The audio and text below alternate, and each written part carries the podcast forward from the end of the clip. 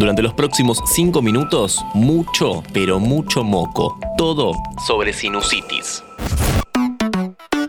Chequeo general. Hola, ¿cómo va? Soy Dami Fernández y arranca un nuevo podcast de interés general sobre salud. ¿Alguna vez sentiste que tenías moco dentro de la cara? Te contamos todo sobre sinusitis, qué es, qué la provoca, si hay que preocuparse y qué hacer si aparece. Nos explica todo una otorrino laringóloga.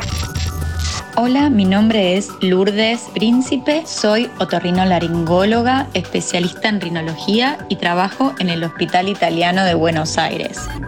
Bienvenida Lourdes. Empecemos describiendo un poco la sinusitis. La sinusitis está presente cuando el tejido que recubre los senos paranasales se hincha o se inflama, y esto ocurre como resultado de una reacción inflamatoria de una infección causada por un virus, por un hongo o por una bacteria. La gran mayoría de las sinusitis son virales, causadas por virus como el rinovirus, la influencia, la parainfluencia, que luego se pueden sobreinfectar con una bacteria y aquellas son las que llamamos sinusitis bacteriana. Sinusitis viral, sinusitis bacteriana y hay una más. La sinusitis aguda es un proceso inflamatorio de la mucosa y de los senos paranasales.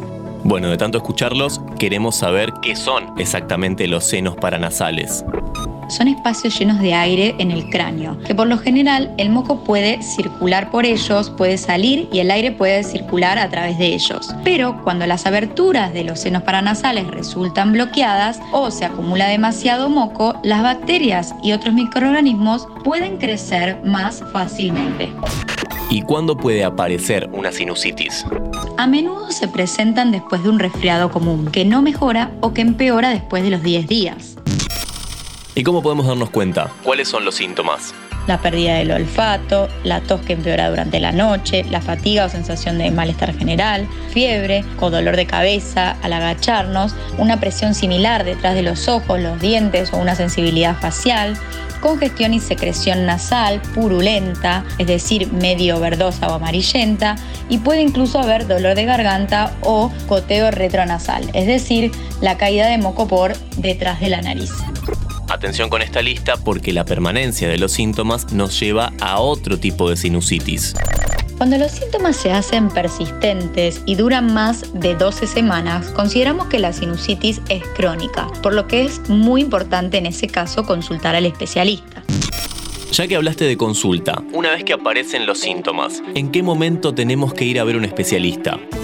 Es importante consultar en el caso de que los síntomas persistan más de 10 días porque por ahí necesitamos de un tratamiento antibiótico adecuado. ¿Tratamiento hay? Existen tratamientos que si bien no disminuyen el tiempo de evolución de la enfermedad y no previenen las complicaciones, nos van a permitir el alivio de los síntomas. Estos son lavados nasales con solución salina, descongestivos nasales, antihistamínicos, mucolíticos, corticoides tópicos, corticoides en spray nasal. ¿Se puede prevenir puntualmente la sinusitis o es cuestión de tratar de tener hábitos saludables? La mejor manera de evitar o de prevenir la sinusitis es evitar los resfriados o la gripe común. Para esto es importante tener una buena alimentación, comer muchas frutas y verduras, en el caso de que seamos alérgicos, prevenir las alergias, en el caso de pacientes mayores de 65 años o que estén con las defensas bajas, inmunosuprimidos, embarazadas, vacunarse para la influenza, reducir el estrés, lo más difícil en estas épocas, y por supuesto lavarse con frecuencia las manos, además de mantener nuestras casas bien ventiladas. Trata de evitar el humo de cigarrillo y demás contaminantes, beber mucha agua para mantener hidratada nuestro cuerpo y que el moco no se estanque. Y además, también un consejo casero es en aquellos lugares donde el clima sea muy seco, utilizar humidificador para incrementar la humedad de la nariz y las áreas sinusales. Bueno, interesante. Ojo el último tip. ¿Hay alguno más? Lo que se puede utilizar como un consejo casero es realizar lavados nasales con solución fisiológica, es decir, lavarlos la nariz, para que todos los alérgenos, contaminantes y demás sean barridos por el efecto del lavado. En este capítulo charlamos sobre sinusitis. Le agradecemos a Lourdes Príncipe, que pasó por interés general y nos explicó todo en 5 minutos. Antes de deslizar para continuar con tus podcasts favoritos, seguí a Interés General en nuestro perfil de Spotify.